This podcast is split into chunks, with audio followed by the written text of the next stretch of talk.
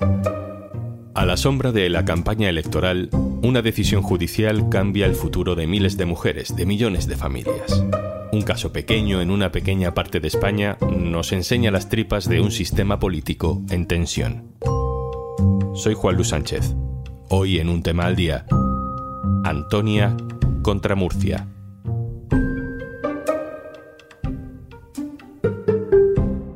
Una cosa antes de empezar. Hola, soy Juanjo de Podimo, otra vez por aquí. Si todavía no has probado nuestra app, te regalamos 60 días para que puedas escuchar un montón de podcasts y audiolibros. Y algunos hasta puedes verlos en vídeo, para que no solo los disfrutes escuchando. Entra en podimo.es barra al día, descarga Podimo, regístrate y consigue tus dos meses gratis. El caso de Antonia Correa tiene interés humano como cualquier caso en el que un derecho queda vulnerado y eso produce dolor, produce rabia. Pero el caso de Antonia Correa contra la comunidad de Murcia también tiene interés político y casi define un sistema. Porque nos habla de cómo pueden tensarse las cuerdas de la separación de poderes en un momento, en un año electoral, en el que todo está en duda. Por un lado, la ley. Por otro lado, la aplicación de la ley. Y por último, la justicia. Tres criterios y una historia en el centro, la de Antonia Correa. Antonia, hola. Hola. Vamos a contar lo que te ocurrió paso a paso para entender por qué estamos ante un caso probablemente de consecuencias importantes a largo plazo. En 2014 te quedas embarazada. ¿Cuándo os comunican que algo en tu embarazo no va bien? Pues en la revisión de las 20 semanas, el médico que había pues empieza a hacer gestos raros nosotros ya pensamos que estaba pasando algo, no nos dicen nada, llama a otro médico, entonces ahí es cuando nosotros damos cuenta de que algo pasa.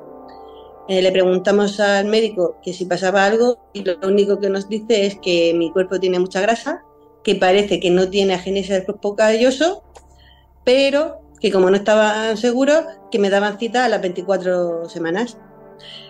Y nada más. Agenesia del cuerpo calloso es una malformación en el cerebro que puede, puede derivar en, complicaciones muy serias. Esto me dices que es en la semana 20 eh, de embarazo. La ley dice que hasta la 22 se puede abortar en caso de malformaciones graves del feto. ¿Esto te lo cuentan en ese momento? No, no me informan de nada más. Nada más que me dicen que me hacen para las 24 semanas y nada más. Eso son cuatro semanas después, ¿no? Un mes después. En ese caso, ya solo podías abortar según la ley de plazos, que recordemos que estaba recurrida ante el Tribunal Constitucional por el PP, eso será importante para lo que contaremos luego, solo podías abortar, decía, si la malformación fuera incompatible con la vida según un comité médico, ¿no? ¿Qué hiciste entonces? Pues como empecé con un estado de estrés, ansiedad, llamé a mi matrona, le expliqué que, cómo me estaba sintiendo, lo que me habían dicho, y ella misma pues con un papel que ellos mandan para ginecología, me mandó de urgencia a interconsulta. Y a los dos o tres días eh, llego a la consulta de, ginecología, que estaba el jefe de obstetricia, y lo primero que me encuentro es que qué hacía yo ahí, que lo mío no era importante ni urgente. Él empieza a hacerme la ecografía, empieza a decir que a lo mejor viene bien, que a lo mejor viene bien. Entonces mi marido lo que dice que él no quiere saber si a lo mejor viene bien, quiere saber qué es lo que tiene mi hija, qué efectos va a tener sobre ella. Queríamos saberlo, ¿no? Queríamos saber a lo que nos enfrentábamos. Y él dijo que, a lo mejor salía bien, que a lo mejor salía bien, era su palabra, y que la resonancia de las chiquillas me la iba a hacer a las 32 semanas. Entonces fue cuando mi marido le soltó que a las 32 semanas mi hija podía nacer y él dijo que sí.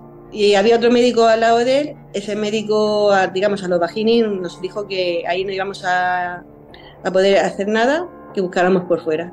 Antonia, ¿cómo resolvisteis esa, esa duda tan terrible? Pues buscando nosotros y con ayuda de familiares y amigos, pues dimos con la Rubén Internacional de Madrid que un neurólogo quiso hacernos la ecografía a las chiquillas, pagándolo todos nosotros, y ese mismo día pues me dio el diagnóstico de mi hija. Mi hija venía con agenesia del cuerpo calloso completa y daño bilateral.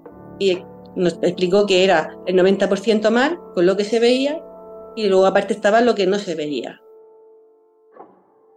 Con ese diagnóstico que pagáis vosotros en la sanidad privada, volvéis a Murcia y decidís que no queréis seguir adelante con el embarazo. En el momento en el que solicitáis el aborto, ¿qué ocurre?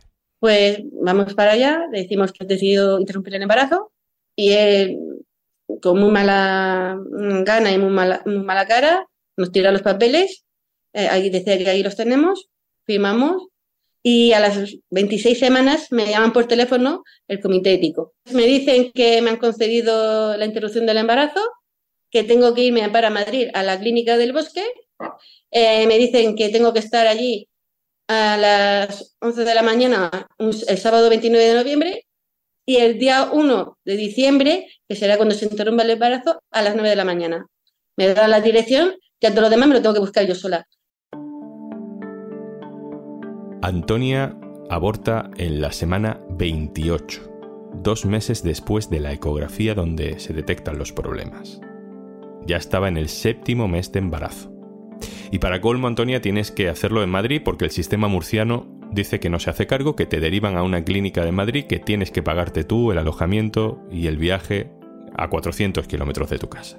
Toda esta historia de cómo el sistema público de salud te ignora, te, te oculta un problema y y cuando ya no les queda otra, te mandan a Madrid, decides denunciarlo en 2017, ¿no? Y, el Tribunal Superior de Justicia de Murcia al principio le da la razón a los médicos que te atienden.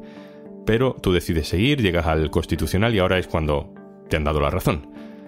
¿Qué sensación te deja la sentencia? Pues mm, estoy muy contenta, tengo mucha alegría y sobre todo el ver que he podido conseguir que nadie vuelva a pasar lo que yo he pasado eso es lo que más me llevo de esta sentencia, que no vuelva a pasar una mujer lo que yo he pasado, porque yo he tenido mucha depresión, mi familia lo ha pasado muy mal y ese maltrato que yo sentí no se lo quiero que lo pase nadie más. Por eso denuncié y es un paso que he hecho que para mí es muy importante, porque he conseguido algo para mí muy importante, que nadie vuelva a pasar lo que yo he pasado. Antonia Correa Muchas gracias por compartir con nosotros esta historia. Gracias a vosotros. Si estuviéramos en Estados Unidos, este caso sería bautizado, como decíamos al principio, como Antonia Correa contra la comunidad de Murcia, ¿no? Sería visto como un punto de inflexión para que las mujeres exijan a sus administraciones que respondan ante sus derechos. Vamos a explicar mejor la importancia de todo esto con Alberto Pozas, compañero especializado en asuntos judiciales del diario.es. Hola Alberto. Hola, ¿qué tal? ¿Cómo resumimos esa sentencia del Constitucional que dice que lo de Murcia con Antonia no puede volver a ocurrir? Eh, bueno, por ahora conocemos una pequeña nota informativa, pero en líneas generales eh, dice que el Servicio Murciano de Salud, el Servicio Público de Salud de la región de Murcia, eh, vulneró los derechos fundamentales de esta mujer. Lo hizo porque, aunque su supuesto estaba en la lista de supuestos legales para interrumpir el embarazo, pues no se le ofreció ninguna alternativa. La única que se le ofreció fue irse a 400 kilómetros de su casa, no solamente para interrumpir el embarazo, sino para hacer varias pruebas clave eh, por el camino y claro, eso dice el Tribunal Constitucional que atenta contra un derecho fundamental que es clave cuando hablamos del aborto, que es la integridad física y moral de la mujer. Eh, la consecuencia, bueno, tenemos que esperar a ver la sentencia completa y a ver cómo la ejecutan en, en Murcia, los tribunales de la región de Murcia, pero en definitiva la sanidad murciana tiene que indemnizar a esta mujer. No sabemos con cuánto, pero sí sabemos que frente a lo que dijeron los tribunales de Murcia, de que la derivación estuvo perfectamente hecha porque ningún médico de la región de Murcia eh, quiso eh, interrumpir el embarazo, frente a eso, dice el Tribunal Constitucional que prevalece su derecho a la integridad física y que hay que indemnizar. Hay que decir que el caso de Antonia no es ninguna excepción. Hay muchas mujeres que no pueden abortar en su provincia, en su comunidad, porque son todo puertas cerradas. Según los datos del Ministerio de Sanidad, solo en 2021, más de 4.000 mujeres fueron obligadas a desplazarse de su provincia para poder abortar. En sus centros médicos públicos de referencia, el que tenían más cerca, se negaban. Alberto, el de Antonia es uno de esos casos donde en vez de haber una objeción de conciencia de un médico, hay una objeción de conciencia ilegal de todo un sistema público de salud, gobernado, por cierto, durante todos estos años por el Partido Popular.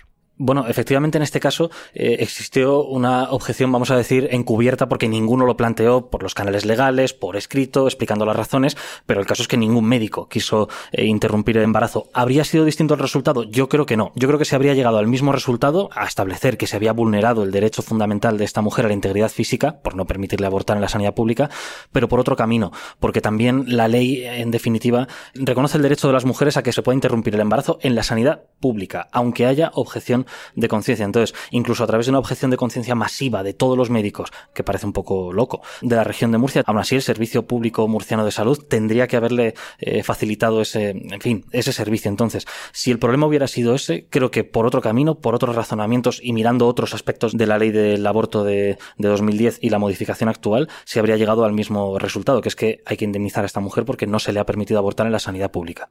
Decíamos al principio que este caso nos enseña bien las tripas del sistema, ¿no? El grado de tensión al que puede llegar la separación de poderes, porque tenemos una ley de 2010 que blinda la decisión de mujeres como Antonia, tenemos el poder legislativo ahí, tenemos un gobierno en Murcia que fomenta un sistema en el que esa ley no se aplica, en este caso, poder ejecutivo, y tenemos a un poder judicial que ha sido clave porque el nuevo Tribunal Constitucional, que ya no está bloqueado irregularmente por la mayoría conservadora, es el que rechaza aquel recurso del PP contra la ley y además eso acaba desencadenando decisiones como la del caso de Antonia, ¿no?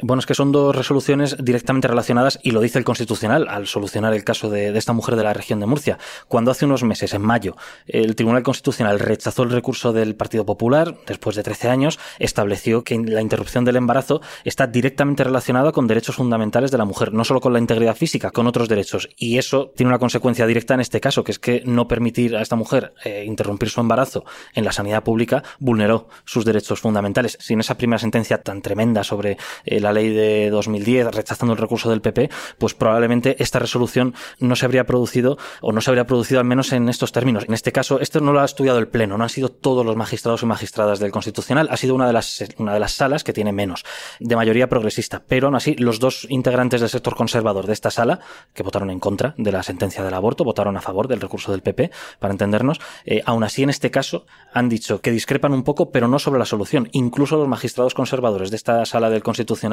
habrían votado a favor de indemnizar a esta mujer, aunque sea con otros argumentos, y eso es muy significativo.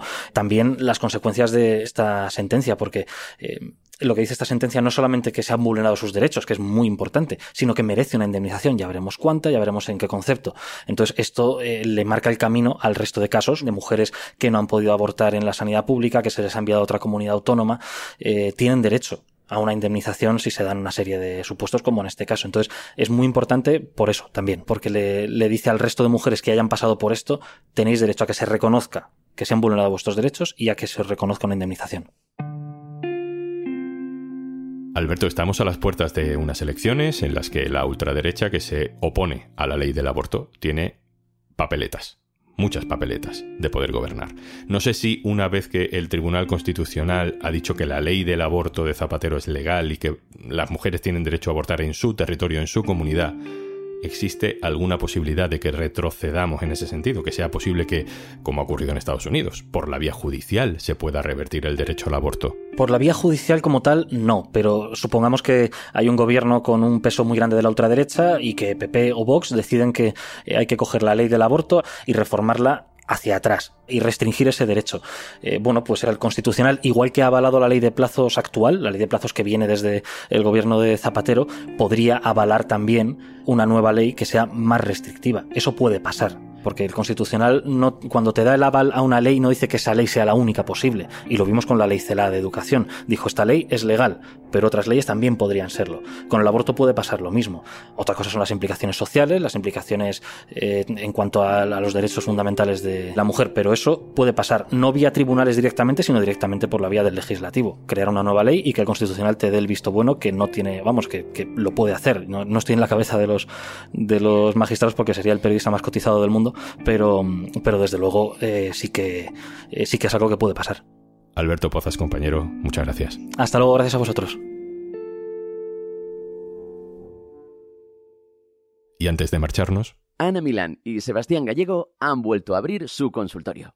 Nueva temporada de La Vida y tal, solo en Podimo.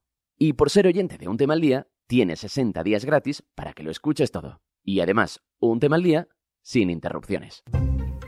Esto es un tema al día, el podcast del diario.es. Si te gusta lo que hacemos, necesitamos tu apoyo. Hazte socio, hazte socia en el diario.es barra socio. Este podcast lo producen Carmen Ibáñez, Marcos García Santonja e Izaskun Pérez. El montaje es de Pedro Nogales. Yo soy Juan Luis Sánchez. Mañana, otro tema.